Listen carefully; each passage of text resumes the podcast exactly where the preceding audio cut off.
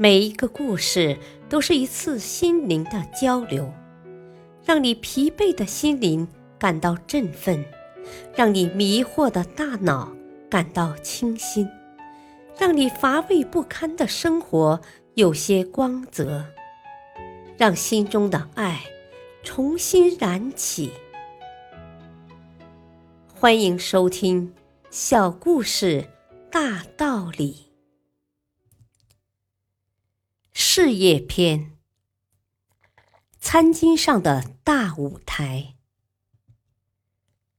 像所有的画家一样，艾格尔从法国来到德国，追寻着自己的梦想。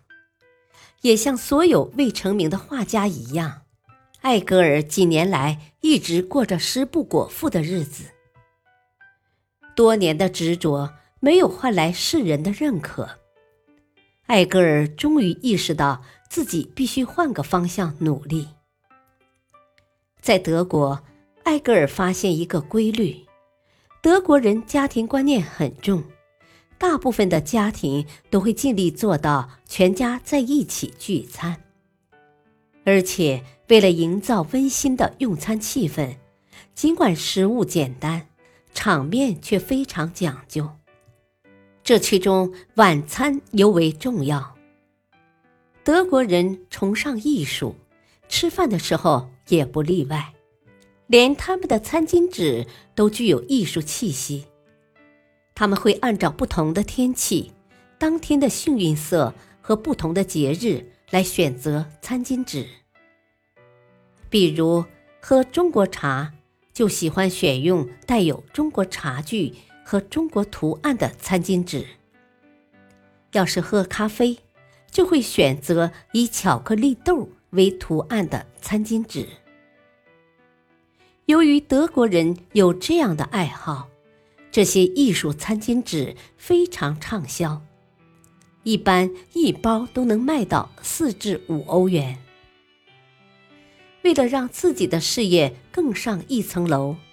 艾格尔开始寻找新的方向，他创立了一家餐巾纸设计公司，在自己的设计作品中加入了法国人的浪漫色彩，并运用德国人的严谨来管理企业。一年过去了，艾格尔在艺术餐巾纸业内已经美名远扬。如今，他正考虑怎样继续自己当画家的梦想，还考虑着要建立一间博物馆，向世人展示自己的优秀作品。大道理，对于每个有梦想并为之努力奋斗的人来说，不论是在哪儿，不论从事哪一个行业，都可能成就一番事业。